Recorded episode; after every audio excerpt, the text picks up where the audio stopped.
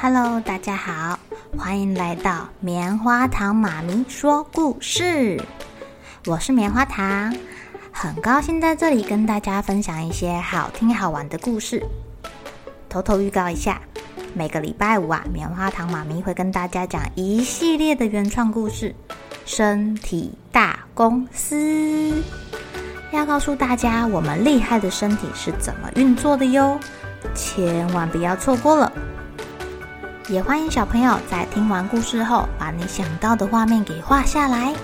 棉花糖妈咪会把它放在粉丝专页上面，让更多小朋友可以分享你的创意哦。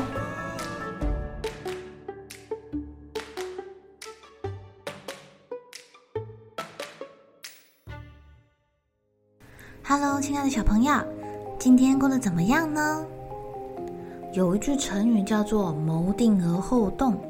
意思是你先想过、观察过，再决定你要怎么样动手做，这样成功率就大很多啦。昨天我们讲到那个小气鬼卡恩伯的故事，这个来踢馆的阿塔库斯，是不是在他家门外先观察了好一阵子，才进去捉弄那个小气鬼呢？他在小气鬼家住了一个晚上，不想走了。小气鬼又会使出什么样的方法来把他赶走呀？那我们继续来听听这个故事：小气鬼卡恩伯。哎呦，讨厌的老头啊！怎么样才能把他赶走啊？气死我了！居然在我家住下来了，还说我家很好住。哎，卡恩伯想想想，想了老半天，终于想到一个主意了。他把妻子给找来，讲了好一阵子的悄悄话。妻子听得非常高兴，说：“哈哈，您真是了不起呀！这样一定可以把他赶走的。”啊，就是啊，到了明天早上，问题就解决了。今晚放心睡觉吧。夫妻俩安心的去睡觉了。不过，刚刚装睡的阿达库斯其实有听到他们两个的计谋哦。他半夜悄悄地爬起来，走到门外，吹了一声口哨，招来了一匹马。那匹马的额头啊，有一撮白毛。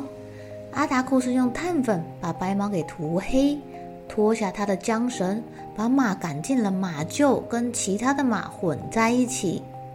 他另外再挑一只长得很像的马，用石灰在马的头上涂上白色的斑点。哎，他刚刚叫来的这匹马是谁的马呀？为什么他要把原本那个马头上的白斑点给盖掉，然后找另外一匹马，在他的头上涂白斑点啊？嗯。第二天天还没有亮，卡恩伯就大吼大叫啦：“哎呀，阿达库斯他，怎么办呢？你的马吃了有毒的草，快要死掉了呀！”库斯装出很吃惊的样子，看着在地上好像病恹恹的马。哎呦，真的吗？要要要，要是毒蚁跑到全身，恐怕连肉都不能吃了。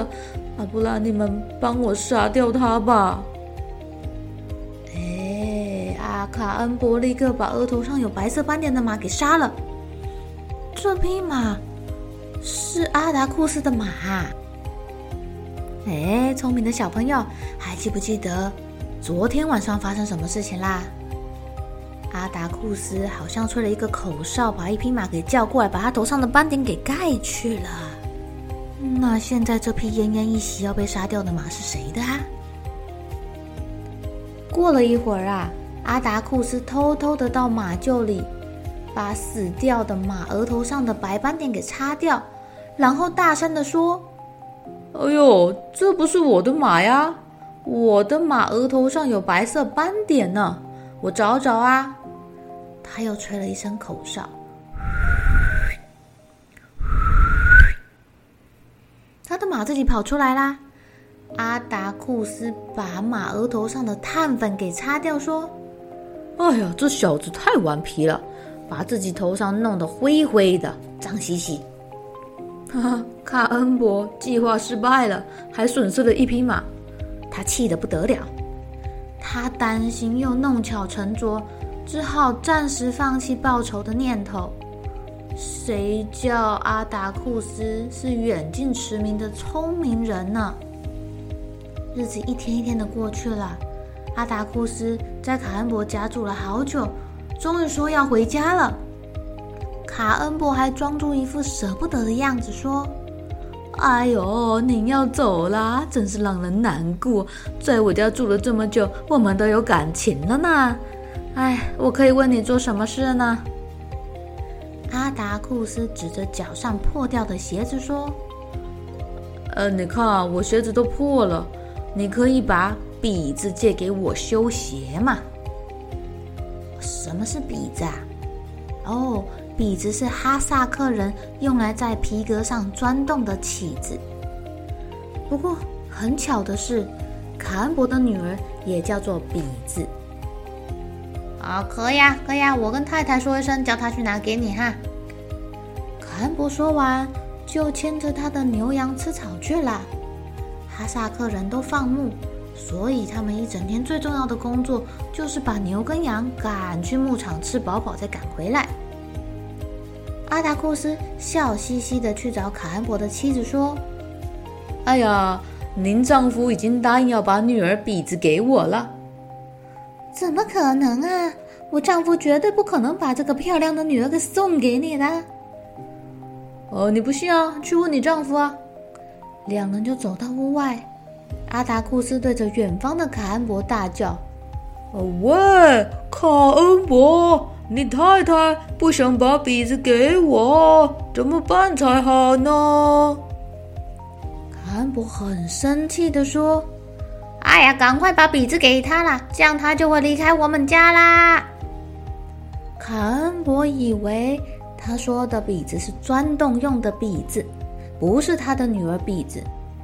阿达库斯耸耸肩说：“您听到了吧，夫人？您丈夫啊，叫您把笔子给我。”哇！妻子听到丈夫这么说，虽然觉得很奇怪，但她没办法。只好把女儿笔子交给阿达库斯。等卡恩伯放牧回到家后，听到阿达库斯把女儿带走，还把家里的羊跟马当嫁妆也一起带走了，趴在地上放声大哭。哎呦，我又被骗了！我到底跟他有什么仇啊？他要这样欺负我！这时。妻子拿出阿达库斯留给他的一封信，信里面写着：“卡恩博啊，你的女儿已经长大，也该嫁人了。不用担心，我会帮她挑一个好丈夫。希望你从此以后好好做人呐。”这时候，卡恩伯才明白阿达库斯捉弄他的原因，他决定要改过自新。学习做一个慷慨的人。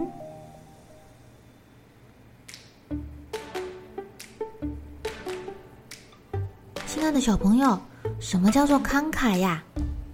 慷慨就是当别人有需要，你又有办法帮助他的时候，你就帮助他，这就叫做慷慨哦。